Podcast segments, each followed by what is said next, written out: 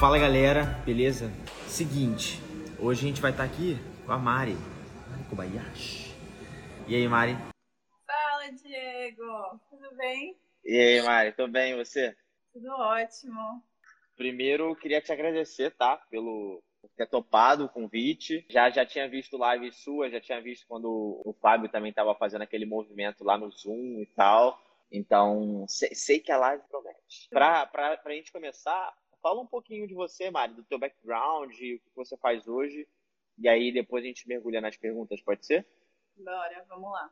Eu fiz engenharia química na faculdade faz uns anos já. entrei em 2012. Eu fiz na USP, Escola Politécnica em São Paulo.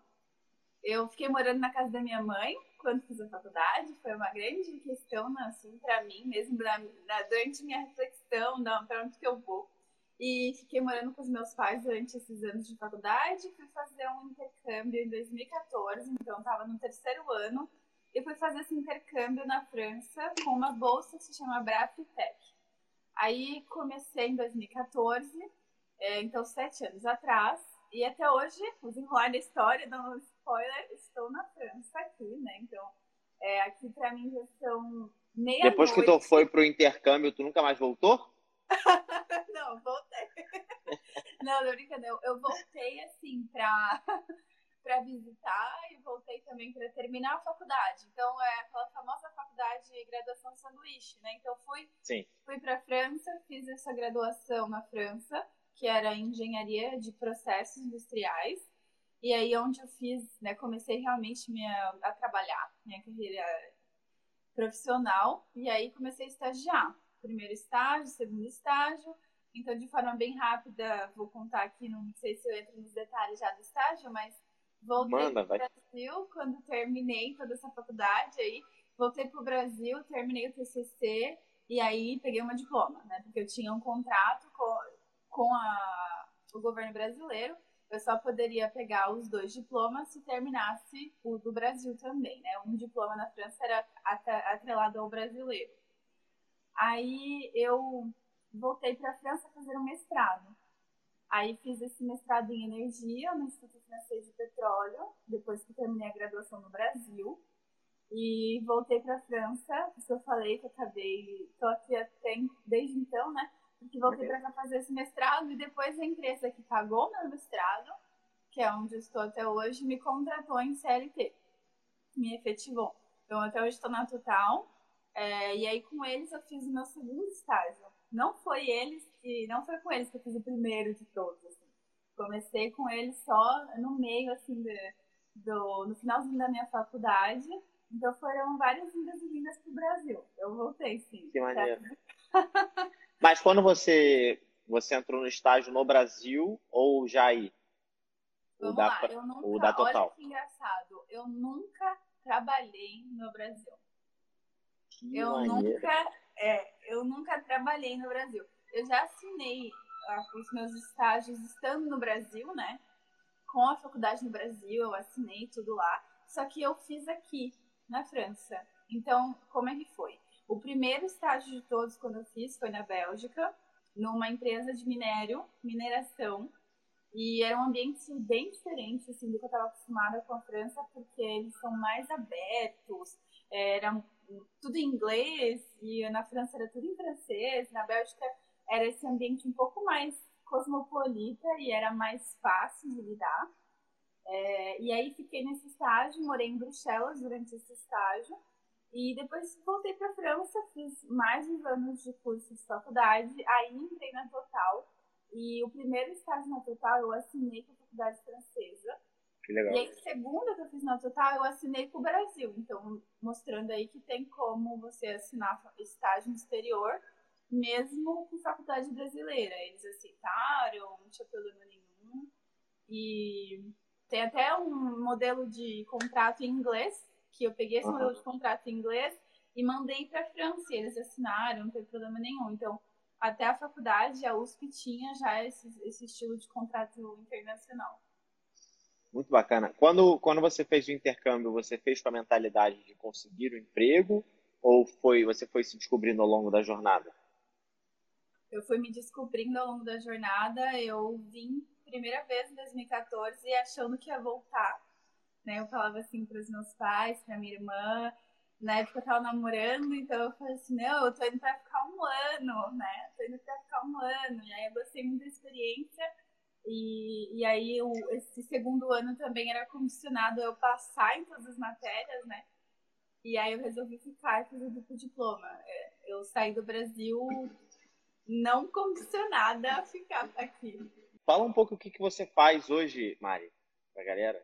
Hoje eu trabalho com algo é, bem diferente da minha formação, né? Eu, eu me formei em engenharia química e aí durante o meu mestrado eu comecei a trabalhar com machine learning, que está super em alta, né? A gente fazia modelo é, baseado em dados para otimizar processo de produção. Então, como que a gente otimiza a produção é, de refinaria, como que otimiza toda a produção física mesmo é, da, das nossas plantas. E aí comecei a trabalhar com dados, modelo, modelagem de processos e tudo mais. E quando eles me efetivaram, eu entrei como coordenadora de projetos de transformação digital. Então, eu tenho, de forma transversa, né, uma equipe de desenvolvedores que, quando precisa, quando tem algum projeto novo, a gente trabalha então, de forma transversa, eu que trabalho no meio, né, coordenando esses desenvolvedores, e do outro lado tem todos os engenheiros das plantas. Então, eu converso com esse engenheiro, vejo qual é a necessidade desse engenheiro e traduzo para o desenvolvedor que vai fazer o código e vai fazer um aplicativo para os engenheiros dessa planta ou vai fazer alguma interface legal para eles controlarem melhor a produção ou algum, uma coisa assim bem visual, prática para entender. Essas novas ferramentas de visualização de dados, como Power BI, Tableau, todas essas ferramentas que a gente olha, né, visualiza como que está a nossa produção, se a gente está produzindo direito, se a gente está perdendo dinheiro, né? Então é juntar toda a parte técnica com a parte digital e de desenvolvimento é, de software e tudo mais. Então é bem híbrido assim, né? Não sei se eu sou muito específica, mas eu acho super legal. E é uma área que está crescendo bastante pessoas que são do técnico, né? E que conseguem falar essa linguagem de tecnologia e traduzir o que você precisa e fazer esse papel aí que muitas vezes a gente chama de product manager ou product owner. Então, ficar no meio, assim, dessa, dessa interface. Sim, fazer a interlocução, né, entre os pontos. Uma curiosidade aqui, que não é sobre a Total, a, produção. Quando que foi o momento que você percebeu que você queria criar conteúdo? Porque hoje você tem vários uhum. conteúdos irados, né? E você faz isso há muito tempo, não? Qual foi o gatilho que despertou isso em você? O gatilho foi quando me ofereceram é, concretamente, assim, oficialmente para dar aula. Esse foi o gatilho. É. Aí eu comecei a preparar todas as minhas aulas, porque eu não tinha as aulas prontíssimas ainda, né? Eu tinha uma, eu tinha todo o Sim. conteúdo, eu tinha a agenda de todas as aulas, eu tinha o começo das aulas, mas eu não tinha tudo, eu não tinha os exercícios. Então, foi uma faculdade na França de engenharia química que fez essa proposta. Eu estudei lá durante o, o sanduíche, na né, graduação sanduíche. E aí a gente estava num encontro de alunos, assim, aí o contato voltou com a faculdade e um dos professores me propôs isso. Aí eu falei, nossa, real, né? Nossa. E aí, a partir desse começo de criação de conteúdo, mas que era para aula, é, eu comecei a fazer, a dar palestra, como quando a gente se conheceu, é, graças ao Fábio, né? Então, eu comecei a dar esse tipo de palestra, mas foi, tudo começou com aula, né? Aula de faculdade. E aí, uma coisa foi levando a outra, um, é, esse meio universitário, né? Eu fui, dei uma palestra na Unicamp, aí depois viram, e aí eu fui na UFRJ, e aí todo mundo viu também na rede social, aí foi em outra universidade. Então tudo começou na, no ciclo universitário. Maneiro, maneiro, tirou muita onda. E tem uma pergunta aqui do Jovem Titã que ele falou assim, perguntou que é como é coordenar projetos internacionais? Como é que foi esse sentimento assim? é, é bem, bem legal, assim, eu No começo, você até fica meio. Tem aquele momento, né, de insegurança de falar, ah, será que, né, eu vou deixar de fazer alguma coisa, eu vou esquecer de algum detalhe e tal. Então, acho que bem no comecinho eu procurava ser o mais sincera e assim, humilde possível e falar, olha, gente, tô pegando esse cargo, mas se tiver alguma coisa que eu tô esquecendo, alguma coisa que eu não tô pensando, alguma coisa que vocês estão esperando de mim, que eu não tô fazendo, é para falar, né? Não tem problema. Eu tô aqui para aprender e tal. E que, querendo ou não, tinham expectativas e eu não queria, né, deixar ninguém na mão. E porque as nacionalidades eram muito diferentes, então cada pessoa trabalha de um jeito, né? Eu tenho clientes, né, pessoas que eu represento na Alemanha, na Bélgica, França e Estados Unidos. E Holanda. Ah, que então, os cinco, os cinco países são muito diferentes, né? As pessoas trabalham de forma diferente, as pessoas falam línguas diferentes. Então foi assim, uma etapa bem legal para conhecer todo mundo, porque eu tinha que conhecer todas as pessoas que eu representava. No começo não era pandemia, eu comecei em 2019 nesse cargo. Então eu ia até lá. Eu ia fisicamente visitar as pessoas, né? Então para conhecer a primeira vez ou para quando tinha algum projeto maior que tinha mais dinheiro, eu ia fisicamente conhecer e era uma coisa que é uma coisa que hoje eu vejo como era bom, né? Naquela época eu gostava porque eu ia viajar, né? Falava, ah, da hora, legal, né? Eu tô assim, tô indo ao agradável, tô indo viajar é, e ainda ficava lá umas duas, três noites conversando com o cliente e a empresa, né, que mandava, que pagava. E aí hoje eu vejo como isso era importante. Às vezes o pessoal, meus colegas nem queriam ir, falavam assim, ah, nossa, eu tô cansado, vou ter que ir lá, né? Vou ter que ficar lá. Mas a gente vê hoje quanto era legal ter esse bate-papo mais humano, porque querendo ou não, a gente fala a mesma língua. É uma coisa aqui, né, falar contigo por telefone e tal. Mas não sendo a mesma cultura, não falando a mesma língua materna e ainda a distância, aí tem várias. Caos. Famoso caos. Legal, é, eu acho um baita desafio. Um baita desafio mesmo. Eu, eu tô pensando aqui numa coisa, porque tem uma pergunta do, do, do Titã, que teve uma vez que a gente estava conversando sobre multinacional versus startup, mover um Titanic, mover uma lancha. É, e aí, como é que foi o processo, como é que está sendo, né? como é que foi, como é que está sendo o processo de transformação digital da, da Total? É, e, e, qual é a sua participação nisso, assim? O que, você tem visto? Como é que eles estão se transformando? Fala mais pra gente. Eu adorei essa comparação entre mover o Titanic e mover uma lancha. é, é, bem por aí, assim. É, ou até pior, mover o Titanic na, no mar meio congelado, assim, que as pessoas estão estão muito acostumadas a fazer o que elas já estão fazendo há muitos anos. Elas não querem mudar, né? Os meus colegas, é, os clientes principalmente são mais velhos, não são da mesma geração que a gente. Então Sim. dá para ver essa dificuldade em, né, em aceitar, em aprender, em querer realmente deixar para trás o que eles tinham, o que eles faziam antes como hábito. Então não é fácil não. Tem plantas assim que não querem mudar a tecnologia, mas assim, é bem essa comparação que você falou, eu acho que é, não, é, não é brincadeira, não é só clichê, não, dessas grandes empresas. Eu acho que teve, tem essa magia para mim, né, de, de estar trabalhando numa empresa grande, para eu aprender bastante coisa, ver como que funciona, ver o que não funciona também. Assim como em startup também tem coisa que funciona e que não funciona, são coisas diferentes, né? É, que nem quando a gente tem algum problema, eu tenho bastante ajuda se eu precisar em uma área que eu não conheço, porque tem tanta gente na empresa, né, que alguém já teve que tratar um problema parecido. Então, acho que quando a gente tem algum problema, é mais fácil a gente resolver ou é, encontrar, né, colegas para trabalhar. Mas realmente, quando tem mudanças é difícil sim, e aí a gente tem tentado é, trabalhar a cultura das pessoas, mostrar como isso pode impactar de forma positiva, porque só falar tem projeto o pessoal não faz, não. É, isso é bem complexo, né? E aí, Principalmente. Perdão, pode ir. Manda, pode mandar, manda abraço, manda abraço. Não, é assim, concretamente, a transformação digital em si, na empresa, não é muito rápida. rápida, vai, se eu tiver que descrever, Sim. comparando com empresas que nem se eu pegar é, academia universitária. Com certeza, né?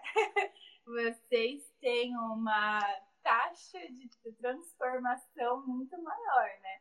E, e, a velocidade que empresas que são digitais podem se transformar é muito maior, porque o nosso produto é físico. Então, para você transformar uma empresa que confia num produto físico, é muito difícil, porque eles veem né, o produto. O produto está aqui, né, na minha frente. Então, é, é bem. É, e principalmente quando a, a pirâmide de idade está muito cheia lá em cima, né? Então, é mais complexo ainda. Tem uma pergunta aqui uma curiosidade da galera, é, normalmente o povo, o povo francês é julgado como na Emily em Paris, não sei se já assistiu, mas que o povo francês é mais xenofóbico, né? Algumas pessoas falam isso. Você sentiu alguma dificuldade no começo? Você nova, universitária, aí, como é que foi esse processo? Como é que você lidou com isso? Um, nunca senti preconceito por ser brasileira. Nunca. Maneiro. Nunca, é. Isso é bem legal. Eles acham, eles veem o brasileiro como um trabalhador, é, os latinos de forma geral, né? Como legal. trabalhadores e a gente costuma ir bem na faculdade. De forma geral, os latinos, quando vêm fazer intercâmbio, né, estão lá, tá fora do país, você tá lá só para fazer essa faculdade, normalmente todo mundo vai bem, vai melhor que os outros, que os franceses algumas vezes, né? Então, o, os empregadores também têm uma visão boa. É, às vezes é mais difícil para você conseguir papel, visto, essas coisas assim, é um pouco chato, mas eles têm uma visão bem legal, então eu nunca senti isso. Hoje em dia, eu sinto, às vezes, é, uma diferença não por eu ser brasileira, mas uma certa discriminação positiva, entre aspas, assim, por eu ser mulher. Né? A França bate bastante nessa tecla é, de ter mais mulheres, maior representatividade. E aí eles têm colocado cotas e têm buscado Legal. empregar mais mulheres. Não por eu ser brasileira, né? Mas já rolou piada de gente falando, ah, mas você tá em país só porque você é mulher. Então, assim. Tem essa visão esse comentáriozinho. positiva deles querendo mais mulher, mas já teve esses comentários assim, ah, você tá aí, né, porque você é mulher. Entendi. Mas não é muito comum, não. E, nem, e aí, só então, realmente terminando, não tem essa, esse preconceito com brasileiro. Tem uma, um clichê brasileiro que eu não sabia. Olha isso, vocês vão. Também vocês não vão acreditar. não vão acreditar. Eles têm um clichê. Como a gente tem um clichê que eles não se lavam, né? Que eles vão tomar um Aham, aham. Esse é o clichê brasileiro dos franceses, né? E realmente tem francês mais velho né, bem mais velho, assim, outras gerações, que quando tá muito frio, ou assim, não, não acha que precisa tomar banho todo dia. Assim, não acha. Ele acha que é normal não tomar banho todo dia. E aí eles têm como se fosse um, sei lá, uma, uma toalha. Passa lenço umedecido. Uma toalhinha, é, uma, tipo uma toalhinha assim que eles é, umidificam e, tipo, dá uma lavada assim. Entendi. Mas é o pessoal mais velho, né? E aí o que eu ia falar é que tem um clichê deles é, com os brasileiros, é que eles falam que tem muito brasileiro que é trans e que faz cirurgia plástica. São coisas diferentes, né? Mas eles veem brasileiro como trans, porque tem muito brasileiro que veio para a França para conseguir viver uma vida mais tranquila aqui, né, do que no Brasil. E infelizmente, né, isso eles sofrem mais no Brasil e aqui eles eles são um pouco mais aceitos, também quiseram mudar de vida. Então, realmente, tem bastante brasileiro, eu não sabia disso. E também eles falam que é o nosso país é cirurgia plástica. Ah, tá. Que a é, gente é muito aqui, né? ligado né? na física, na aparência. E eles são, eles são bem descolados, assim, bem, bem descontraídos com o físico. Maneiro. Ah, maneiro essa curiosidade, não fazia ideia. Isso que você falou, ah, eu tive uma live aqui semana passada com a Carolina Acioli. Ela foi sócia da URB, era diretora de operações, e ela também já sofreu isso. Ela falou ao longo da trajetória dela. Infelizmente, né, é comum e acho que nenhum lugar ainda tem uhum. Ah, equilíbrio, mas beleza. Tem uma perguntinha aqui, a perguntinha é boa, né? É, para você dar dica para a galera que está assistindo isso aqui, para trabalhar numa multinacional, Assim, como é que foi o seu processo no começo de estágio? O que você viu como erros, mas erros bons que você aprendeu? O que você foi sentindo assim ao longo da jornada desde o começo? Bom, primeira dica, eu acho que é válido em qualquer lugar, não só aqui, é você se preparar bem, né? Se conhecer o que você quer, traçar o seu objetivo, né? Você se organizar e manda, gente. Não sei qual que é a sua política, né? Essa filosofia em relação a isso. Mas o que deu certo para mim é realmente essa insistência, essa determinação. E manda o seu currículo, né? Você não tá perdendo nada. Tá vendo a vaga? Manda, tenta, faz uma boa carta pega o seu currículo, adapta a sua carta para essa vaga. Se tiver que mandar para 20, 30, 40, 50, mande para 20, 30, 40, 50. Né? Eu, quando tive meu primeiro sim pro primeiro estágio, eu tava tão desesperada. né? Eu tava no terceiro ano de faculdade, eu tinha conseguido bolsa e eu ainda tava achando que eu era uma merda, né? Porque eu não consegui estágio, meu Deus, eu consegui estágio, né? Tipo, e assim, eu não via o bando, quanta coisa boa eu já tinha acontecido na minha vida, né? Quando eu já tinha percorrido, só achava que eu era uma bosta porque eu não conseguia estar. Nossa, vida acabou. A gente se autocritica demais, né? Aham. Uhum. E aí, é, eu mandava, mandava, mandava e nada, nada dava certo. E aí hoje, eu vou voltar a mais dicas, mas só para vocês entenderem esse ponto, de que, pelo menos aqui no exterior, o prazo, né, a data de começo, o período que você está procurando estágio é muito importante. Então, às vezes eu pensava assim, ah, eu quero começar em maio, e a empresa está pedindo abril. Falar, ah, tudo bem, né? Eles abrem essa sessão para mim. E eu ficava chateada de não ter dado certo, sabe? Então, coisa que eu comecei né, a, a entender, aceitar, não é nada contra você. Às vezes não dava naquela vaga, naquele momento eles queriam para outro momento, antes, depois, você não estava disponível. Então, é um conjunto de fatores muito grande não, não te ficar se culpando, né? As coisas acontecem quando tem que acontecer. Mas, claro, tem que fazer acontecer, né? Tem que ir atrás, mandar o seu currículo, se preparar, se conhecer, você tem que trabalhar, fazer seus currículos, cartas de motivação. Aqui, de forma bem concreta, carta de motivação é muito importante. Muito importante. Muito importante. Vou repetir carta de motivação na França é muito importante. A gente lê sim e toda vaga pede. Para você Maneiro. ver, eu internamente. Fazer internamente no job posting? Eu preciso fazer. Uhum. Maneiro. Interno, gente. Quando eu vou mudar de um cargo para outro, eu preciso fazer todo o processo. Preciso fazer carta, currículo para aquela vaga, então, assim, é muito importante para eles você mostrar, fazer essa carta, se preparar. E que mais? Currículo, né? Falando de forma bem prática. Currículo francês tem foto.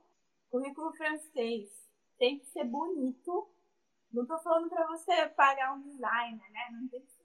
Não, mas tem que ser limpo, legível, é, uma página e com foto e experiências assim extracurriculares, né? Não só sua faculdade, mas algum projeto, é, mesmo que você, sei lá, tentou fazer um jogo é, na sua casa com seu amigo, mas dá uma valorizada nesse jogo de né, desenvolvimento web, foi alguma coisa mais legal, né?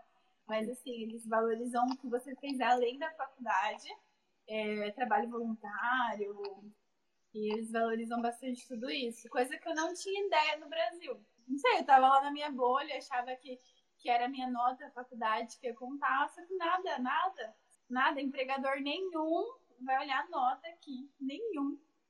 Muito mais por competência, né, por atitude e tal, do que por qualquer outra coisa. Outra Maneiro. coisa que é diferente aqui é que a gente não tem dinâmica de grupo. Ah, é? Não tem. É, é entrevista assim, direto? É, Uhum. Olha coisa, outra coisa bem bizarra quando eu fiz o meu mestrado, eu me candidatei online, estava no Brasil, me candidatei para esse mestrado na França. E aí a primeira etapa, quando me selecionaram o meu currículo, a primeira etapa foi eu fazer vídeo, fazer de responder umas perguntas por vídeo. E eles mandavam as perguntas, a pergunta aparecia na tela durante 30 segundos. Aí eu tinha mais um minuto e meio para responder, assim, na hora, de bate-pronto. A pergunta apareceu, foi horrível. Horrível. A pergunta aparecia assim, e aí eu tinha que ler e responder. Papum. Aí outra pergunta, aí respondia. Aí eles, né, estão mudando esse processo. Eu achei super impessoal, né? Não sei se essa palavra existe, mas eu, eu fiquei meio traumatizada. Eu falei, gente. É meio. Vai meio que no susto, né? Meio que se vira no susto ali vai, né? Mas aí foi tudo bem, né? Fiz essas entrevistas aí. E é estilo de entrevista aqui eu acredito que seja mais arcaico que no Brasil, né?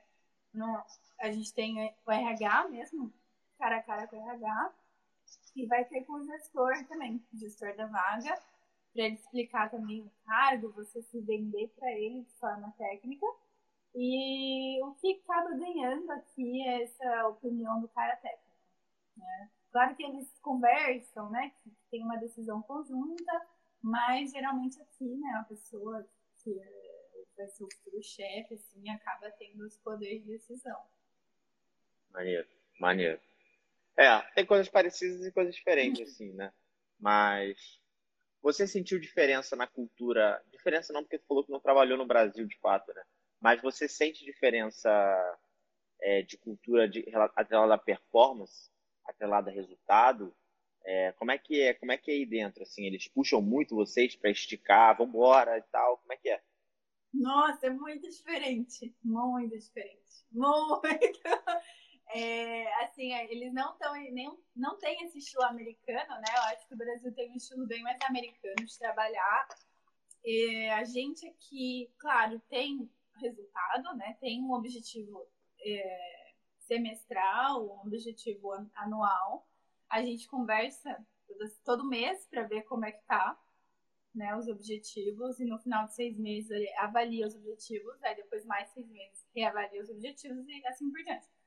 Mas o dia a dia eu acho muito tranquilo. Assim, o dia a dia em si, se eu tô fazendo, se eu não tô, se, como é que eu tô gerindo o meu tempo, que horas que eu tô fazendo, que horas, né, sabe? É bem, bem tranquilo. Eu acho que essa pressão no ambiente de trabalho é, é mais tranquilo do que em algumas empresas no Brasil por essa pressão assim de resultado. E aqui a gente tem bastante férias e eles estão Sério? É, é uma decisão difícil, viu, sair. tem bem concreto, para ser bem sincera, tem 40 dias úteis. Ai, mó tempão, tá? 40 dias úteis é tempo, hein? Dá dois meses. Dois meses. Isso se não tiver um feriado no meio desses dois meses para é. dar uma estendidazinha. Assim, a gente não pode tirar, né, dois meses sem parar. Seguidos. Ser, né? é, no ano e tirando aos poucos no ano, sabe? É, mas é bem legal. Mas a cultura é bem diferente. Por exemplo, tem também um regime que chama 80%. Então, a pessoa vai estar trabalhando 80% da carga horária. Ela também vai receber 80% do salário. Mas é muito legal para é, mãe, né, mulher ou pai que acabou de ser papai e mamãe, né? Então, ah, quero ficar um dia na minha casa porque eu preciso cuidar dos meus filhos. E o meu antigo chefe era tinha esse regime. Eu achei muito legal, porque quem tinha o regime era ele e não a mulher dele. Quem ia ficar um dia em casa é ele que escolheu ficar um dia em casa e a mulher dele não. Né? Claro que você ter feito essa escolha de trabalhar menos tem um pouco de impacto na sua carreira, né? Falam que não, mas eu sinceramente eu vejo o pessoal é, em volta, né, se orientando, pensando que essa pessoa ela vai trabalhar menos. Ainda tem esse tipo de pensamento, né? Mesmo que ela esteja trabalhando normal. Mas o fato de existir esse, esse regime eu achei muito legal. Maneiro, maneiro. É, tem algumas empresas que têm aqui licença maternidade e licença paternidade, né? Que a galera pode ficar uns X meses aí, eu não sei quantos dias são Sim. não, mas isso é, é maneiro também. Mas assim, depois disso. De... Eu não, eu entendi, tu pode ficar. Tipo, flexibilidade. Tipo, sempre. Se eu quiser ficar para sempre trabalhando só quatro dias na semana, eu posso. Maneiro, bem, bem irado, não fazer ideia. Aqui, nem louco que acontece nem isso aí. Nem, nossa. Você vai falar assim, a galera vai falar, não, você pode sim. Um mês depois. É, então a gente decidiu demitir aqui. É, baixa performance. Tá pois é, é. Tem, uhum. tem todas essas prós e contras aí. O, tem. Quer falar? É até comentar, você falou do Emily em Paris, né? Eles são, sim, um pouco mais frios. Uma coisa que no Emily em Paris eu achei que não é bem assim, que eles mostram que ela começa a trabalhar às 10 e meia da manhã, né? Aí eu ah, falei, é. Eu falei, quem dera começar a trabalhar às 10 e meia da manhã. Né? Acho que a, a, área dela, sendo uma área mais assim, né, de, de luxo, de moda, talvez ela vai nesses eventos mais tarde, né? Mas infelizmente, gente, a gente trabalha normalmente 8 e meia, 9 horas. Horário normal, né? Não, e fora que você, às vezes, quando tem contato com outros, eu ia falar outros planetas, outros países, tem esse problema intercultural de horário também, né? Igual você falou, sou meio, que, que sou meia-noite e pouco aí, né?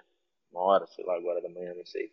Uhum. Então é bizarro, né? Porque você tem que estar meio que predisposta a atender, a falar com o cliente e tal. Tem uma última pergunta aqui, eu vou deixar. Galera, quem quiser pode fazer pergunta, tá? É, mas eu vou deixar aqui. O que, que você considera fundamental para quem quer trabalhar aí fora, assim, no, fora do Brasil? O que você acredita ser fundamental? Acredito que seja, primeiro assim, não tenha medo, né? Se orgulhe de ter feito o seu curso, a sua faculdade no Brasil, é, ou não, né? Ou já querer fazer uma faculdade fora, mas deixa o medo de lado, acho que é essencial você realmente ir, cara e coragem, e com determinação, mandando todos os seus seu currículo e carta de motivação e tentar em todos os lugares que você puder, né? Acho que vai receber muito não e vai chegar momento que você vai receber um sim. Tem tanta oportunidade que a gente não conhece e que a gente fica muito atrelado, né? Muito querendo aquelas oportunidades que sempre estão nos holofotes, a gente acaba não vendo as outras, né? Por, por não ter informação. Então, acho que é isso, você não ter medo, porque a gente fica morrendo de medo de tomar decisão, de fazer as coisas, de se dar mal, de fazer a escolha errada, e é assim mesmo, gente. Tá com medo porque tá quase no lugar certo, né? Então, acho que botar aí a cara e a coragem é uma coisa que eu acho que na França faz diferença é você estar aberto à cultura deles e aprender francês. Não precisa chegar aqui falando assim, ah, fluente, não. Mas eu acho que para mim uma coisa que foi muito, muito decisiva assim é, e que me, me, destacou das outras pessoas é que quando eu cheguei, vai em dois anos de França, o francês estava muito bom. Então, quando eu ia pegar, né, quando eu fui lá para pedir uma bolsa para o mestrado, a pessoa olhava e falava, nossa, legal, né? Ela se esforçou, ela aprendeu, tá show. Aí também pro CLT, quando me efetivaram, mesma coisa. O pessoal falava, nossa, parabéns, né? Muito legal. Então, acho que você, claro, tem muito orgulho de ser brasileiro, de falar português e tal, é, de saber falar inglês, mas chegando aqui, em todos os países europeus, eu acho que falar a língua deles aqui aproxima a gente deles. Maneiro. É, é diferente, né? Assim, e tu mostra que é, tu tá realmente interessada, né? Tem um interesse é. genuíno por trás para poder se conectar e ancorar e tal. Maneiro, maneiro. Tem a galera elogiando. Tem uma pergunta da Sinaniele, tem a ver com estudo. Vê se tu consegue responder, Mari, que é, queria muito saber como recuperar o tempo perdido. Fiquei muito tempo parada e queria voltar a estudar. Como voltar do zero? Que legal, pergunta muito legal acho que assim, você nunca vai voltar do zero, né? Tudo que você estudou, tudo que você viveu vai sempre estar com você. Foi uma coisa que me falaram isso no momento de decisão na minha vida e me marcou muito. Porque eu falava assim, mas aí eu vou perder tudo que eu fiz, né? Eu vou deixar tudo para trás. E agora, né? Vou começar do zero. Então, assim, me falaram isso e me marcou bastante. Não, tudo que você fez, você não vai perder. Tá com você mesmo que talvez agora você não use, está com você. Se é oriente de você, o que você viveu, o que você aprendeu, o que você errou. Mas acho que para começar a estudar nunca é tarde, né? Mesmo hoje, eu estando já há cinco anos na mesma empresa trabalhando para eles, é, a gente ainda faz treinamento, eu ainda vou aprender coisa nova, ainda vou fazer novos treinamentos, porque as tecnologias estão mudando muito. Então, se eu pegar um caso bem prático de tecnologia, a gente não usava, é, não usava muito Python no trabalho. No começo, certo. ah, no começo. E aí eu fiz um curso de Python no trabalho. Né? Eu sei que o que você está buscando talvez seja uma transformação muito maior, mas esses pequenos cursos mesmo ao longo da carreira vão acontecer e você vai fazer algumas mudanças mesmo depois, quando você estiver achando que está mais estável, isso vai acontecer e vai ter novas mudanças. Então acho que principalmente estudar, ninguém vai te julgar, então se você tomar essa decisão, talvez até parar de trabalhar para estudar, não tem nada mais legítimo. Então acho que é um momento talvez o dinheiro pegue, né? De você falar, ah, mas vou parar de ganhar dinheiro, então seja uma decisão também, tente procurar algum, algum curso de noite ou algum curso online. Acho que hoje com a pandemia, né? Tem muitos contras com a pandemia, mas acho que se tem um dos prós, uma das vantagens é a gente poder fazer mais coisas à distância, então aproveita e faz algum curso à distância. É. E aí toca a vida do jeito que ela estava antes, né? Tentar. Maneiro. Ah, super concordo, super concordo. É, a única coisa que não tira da gente é esse conhecimento, né? E, e Mari, fala pra gente, é... até antes de eu falar isso aqui, gente, a próxima quinta-feira tem próxima live, eu já consegui agendar do dia 22, que a gente vai trazer a Vivi Ferreira, que ela é coordenadora de gestão da Blue, que é uma fintech, inclusive tem processo seletivo aberto para eles, tá? E a Vivi tem um projeto chamado Baixada On, que ela ajuda jovens periféricos. Fora ela ser coordenadora de gestão, ela tem esse projeto é, Baixada On, que ela ajuda jovens periféricos de 16, acho que é 16 ou 18 a 24 anos, a se capacitarem, se desenvolverem e tudo mais. Então, baita mulher, baita incrível também. A gente está vendo uma sequência só de mulher incrível. Teve a Mari, semana passada teve a, Kari, a Karina, teve a Mariana Hatsumura, que é diretora da Microsoft. Então, chique, gente. É, Mari, fala pra gente é, se a galera quiser acompanhar os conteúdos, fora o Instagram aqui, se teu LinkedIn, o que, que, como é que, onde você tem gerado mais conteúdo? Eu tenho meu Instagram aqui, mari.goldsdigital. Esse é, esse arroba aí vem dessa minha transição de carreira, de eu ter começado engenharia química e hoje está trabalhando bastante com digital e com tecnologia. E como é que foi isso para mim, né? E meu objetivo nele é passar mais sobre tecnologia, inovação e como que a gente pode aproveitar isso da melhor forma nas nossas vidas, carreiras, conhecer um pouco mais de forma descontraída. Eu tenho um podcast que chama Missão 5.0, então vem também desse mesmo, dessa mesma ideia e dessa mesma missão de passar esse tipo de conteúdo. Ele está no Spotify e no YouTube. E o meu LinkedIn é Mariana Kobayashi. Então vocês vão me achar lá. A minha foto vai me reconhecer. maneiro, maneiro. Dá uma olhada lá, clica aqui em mim se tiverem algumas outras perguntas. Eu só vi esse último comentário do Mark. Na verdade, ele falou assim, né? Ela respondeu a minha pergunta. Era é, sobre o inglês e francês. Não era, não, cara. Não era fluente em francês. Eu, eu aprendi realmente quando vim pra cá.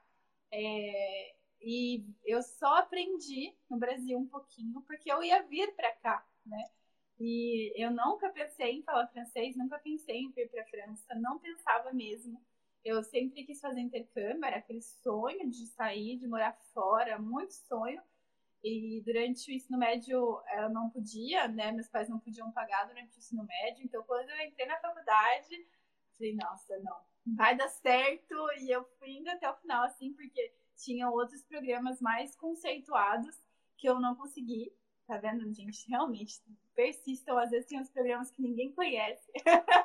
e aí tem uns, tinha, né, esse programa era bem dedicado à engenharia química. Eu fui aí quando, dentro de todas essas cláusulas para conseguir ir para o programa, tinha que falar um pouco de francês. Mas era A2, não sei se vocês conhecem essa, essa divisão. Vai de A1 até C2. Então, o A2 é é logo ali no começo. Comecinho, né? é. Então esse era o nível de francês que eu precisava. Eu não era fluente nada, nada, nada. Real, assim. E aí eu fui aprendendo lá. Então, não condicionem também a língua. Se você vê que achou uma oportunidade legal, aí começa a aprender, né? E vai fundo. Acho que uma experiência no exterior muda bastante, assim. Hoje eu tenho vontade de voltar para o Brasil Né? Até a gente Fala a verdade, mano. Fala a verdade. Hoje eu tenho vontade. Eu tô falando a verdade.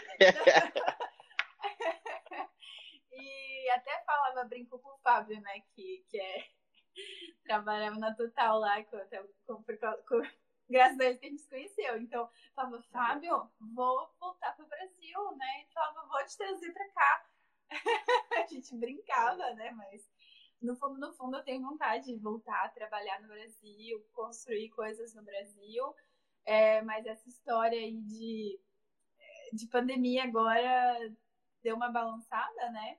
De, Samuca brincou contigo, ele falou que só pode ser só o frio. Só pode ser o frio. É, pois é, já não tá dando esse frio aqui. Mas eu acho que tem, tem muitas vantagens de aprendizagem, né, de sair do Brasil. E eu acho super legal se você tiver a oportunidade, sim. Maneiro. Então, nas redes sociais, acho que eu falei tudo, né? LinkedIn, Instagram. Pô, legal, sou estagiária no Total. Legal ver. Sei. Mas. eu fiquei super. Eu fiquei super orgulhosa do Total, viu? Que, que fechou com vocês e que. Maneiro, né? Estão engajados aí, porque às vezes eu, conversando com o Fábio, né? A gente levantava, levantava essas questões como ter um, um processo seletivo mais humanizado, né? Como ter essa gestão ao longo do ano, uma coisa mais próxima, mais é, humanizada e como ter um bom mentor e não somente um chefe, né? Um, como ter uma pessoa, Sim. como criar essa figura. E aí você acha? Agora eu quero fazer uma pergunta para você. você acha que a nossa geração está mudando, né? E, e de que forma? Porque eu, eu nos nos meus vários chefes é, durante a, a, minha trajetória. Todos foram, eram muito mais velhos. Todos. Todos são homens, por coincidência, né? Não foi um problema. Mas é, eles estão, assim, super, pelo menos esse último agora, é, nada pessoal, não quer nem saber. Assim, foda-se. Total. É, mas aí eu tenho super autonomia, tenho muita autonomia, então assim, é muito difícil ele saber onde colocar né, a balança e entender um pouco mais como que ele pode se colocar no papel de um bom mentor, é, ou não sei se essa é a palavra a ser usada, né, mas um líder mesmo. Né? Até no Brasil acho que vocês têm usado mais essa palavra de líder do que um chefe. E isso realmente deveria entrar na nossa cultura quando? vou formar líderes, eu vou dar uma ajuda aí para esse cara para entender como que ele devia estar tá conduzindo as coisas. É, eu converso muito com o RH sobre isso, né? Então, a gente, o que, que acontece, só para todo mundo entender também o processo. Quando o gestor preenche o job description, né, da vaga, ele, a gente sempre tem que dar o match naquilo que foi preenchido. E ali é um momento que a gente já começa a conversar e entender melhor sobre aquele gestor. E é ali que a gente já vai puxando um pouquinho o pé dele ali, e tipo assim, opa, é líder, é super stag, você vai ter que gerir, é um estagiário, é, então você tem que estar ali próximo, vai ajudar a, alavancar a carreira dessa pessoa. E é uma dificuldade de todos os RHs de todas as empresas. Então, várias empresas trazem para a gente essa dor. É, inclusive, eu vou ter um papo agora para poder desenhar um treinamento para os gestores, para mostrar a, a realmente, o, digamos que uma jornada para eles poderem incentivar a, a efetivação dos seus prestags, dos seus stags. É, mas eu acho que também nós jovens, né, a galera super stag, tipo o que tá aqui, ela tem um papel de. O Fábio gosta muito disso, né, da integração geracional. Então, ela tem um papel de ter uma escutativa, de ter paciência, de entender que é um Titanic e não uma lancha para fazer a curva. É, ela também tem que ter proatividade para chamar aquele gestor ali para pedir um feedback, caso ele não dê automaticamente, caso a empresa não tenha um feedback já processual. Então, é, a partir do momento que a galera, na minha cabeça, é assim, a partir do momento que eu entreguei essa informação, ele já tem ferramenta suficiente agora para poder aplicar. Né? Então, já pode aplicar beleza. E tem muita gente que não tem esse contexto, que não tem a oportunidade de estar tá assistindo uhum. a gente aqui agora e tudo mais, daí tudo bem. Mas a partir do momento que tem, é, a pessoa já tem muita informação e ela já pode já começar a rodar. Então essa integração geracional, para mim, depende sim do gestor, depende do, do Superstag. O RH está envolvido, ele tem uma baita papel nisso. Mas, é claro, a gente não pode terceirizar, então com a Super, Superstag para poder ser proativo e ser resiliente e um monte de coisa que seja necessária para poder crescer na carreira. Então é isso muito que a gente prega, sabe? Uhum, com certeza. Eu até quando recebi a minha primeira estagiária mesmo, a gente estava começando a pandemia. Assim, começando. Nossa!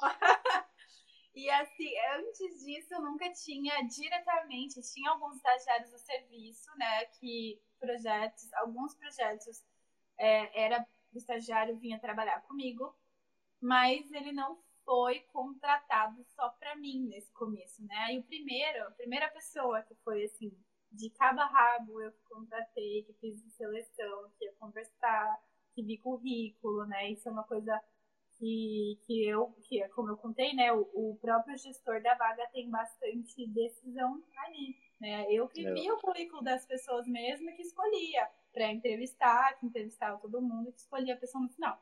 E aí veio uma menina durante a pandemia, começou em março. E a pandemia estourou em março, né? Aqui. E aí a gente começou a distância. Falei, gente, coitada, né? Espero. O que eu me preocupava é do estágio dela ter sido legal, né? Então, a gente se via toda semana, é, todo dia, perdão. Todo dia a gente tomava um café junto, né? Depois do almoço. Todo dia. Eu coloquei uma reunião recorrente todo dia. Porque ela não via ninguém, ficava confinada, né? Não tinha como começar o trabalho, não ia ter essa, essa proatividade de convidar assim eles aqui são um pouco mais é, introspectivos, um pouquinho mais tímidos, né? Brasileiro é escrachado. E, pessoal, vocês estão me ouvindo? é, então, tô te ouvindo, mas acho que a tua tela travou aqui. Pra mim, a sua que travou. Que voltou, voltou. Ah, voltou. É, mas, mas aí essa experiência de receber uma pessoa durante a pandemia foi bem diferente, viu? Aí, assim, deu tudo certo, a gente se via bastante. É. Pra mim, o segredo foi a gente ter se visto bastante, né, ao longo é, dos meses de pandemia. E, e sempre, né, dar notícia para ela, ela deu esse feedback que ajudou bastante. E aí, o segundo estagiário veio também durante a pandemia, veio uma segunda pessoa, e ele foi o contrário. Então, o que eu achei super legal foi esse feedback, né? Falei, olha, você me conta o que você está achando você acha que é muito, que a gente está sufocando, né? O que você prefere? E aí é, eu, outra pessoa a gente decidiu fazer a cada realmente a cada entrega, a cada três, quatro dias, então era um pouco mais espaçado. E, mas muito legal, assim, viu? Essa é, mas o, o legal é que você tem a mentalidade do novo gestor, entendeu? É assim, é essa preocupação que a gente espera dos gestores. Preocupação de, pô, Será que o meu stack está indo bem? Como é que eu consigo ajudar a alavancá-lo? Como é que... Então é isso que a gente espera, entendeu? É, e aí que é um desafio, porque, por exemplo, falando da Total, é muito polarizada a idade. Então a gente tem desafios, assim como a RH tem desafios, as outras empresas que a gente está, às vezes fala com uma startup também que tem muita gente nova, e tem outras startups que a galera é tudo mais sênior. E aí? Então a gente acaba aprendendo também a lidar, mas é sobre essa preocupação, esse instinto de cuidado, né? Que a gente se amarra. Então isso é muito legal. E você é, é, o presente, né? A ideia é que vocês cada vez mais, várias mares sejam os presentes, os gestores assim, e que daqui a pouco, sei lá, meu que está aqui, seja a futura gestora, de, tenha um próprio superstag, por aí vai. E aí a gente vai aqui evolucionando, né? Nós jovens, assim, vamos revolucionando o sistema de liderança atual, que aí é meu sonho aí ali. Com certeza, mas é, com certeza vai chegar um momento que nós que vamos ser os gestores, né? E aí, espero que isso tudo seja diferente. Tomara, né? Assim, assim a gente espera. Mas, cara, quero super te agradecer pelo teu tempo, tá? O papo foi muito irado e várias curiosidades muito legais, assim. Eu vou deixar também, galera, o link aqui, porque tem sempre vaga para Total, para vocês poderem se candidatar, conhecer mais sobre a Total baita empresa que está contratando um monte de super stag. E a galera vem afiada, hein, Mari? Eu falar. A galerinha vem com sangue nos olhos, tá? Pra entrar no total. Então, eu fico muito feliz, assim, vendo da galera super engajada aí, botando pra moer. E você contribuiu com isso também, porque a gente vai botar, vai falar assim, gente, ó, referência master da Total, para vocês poderem acompanhar e consumir o conteúdo da Mari Kobayashi. Show? É, e galera, sigam, sigam o Instagram dela que tá muito irado, tá? Tá diferenciado, tá? O bagulho tá bom. Isso aí. Vamos lá aprender mais tecnologia, indústria 4.0 e França também, se quiserem conversar, fico à disposição. Obrigada, Diego. Muito bom papo. Faz tempo que eu querendo conversar com você, desde que você apareceu relâmpago na nossa live. Falei, esse aí eu vou pegar, Diego. Cadê você? Porque eu falei assim, Fábio, essa história de recrutamento, aí ele falou, ah, isso aí você fala com o Diego. Ele é muito engraçado. sou fã, sou fã, sou fã. Mas maneiro, mas depois a gente também troca uma ideia. Pra, pra Fechou, Mari. Obrigadão, gente, que assistiu até aqui. Obrigadão. É, vejo vocês nos stories aqui, vou trocar ideia com vocês e vejo vocês na próxima live. Obrigado, Mari. Boa noite aí, que tá tardão. Tá? Boa noite. Valeu.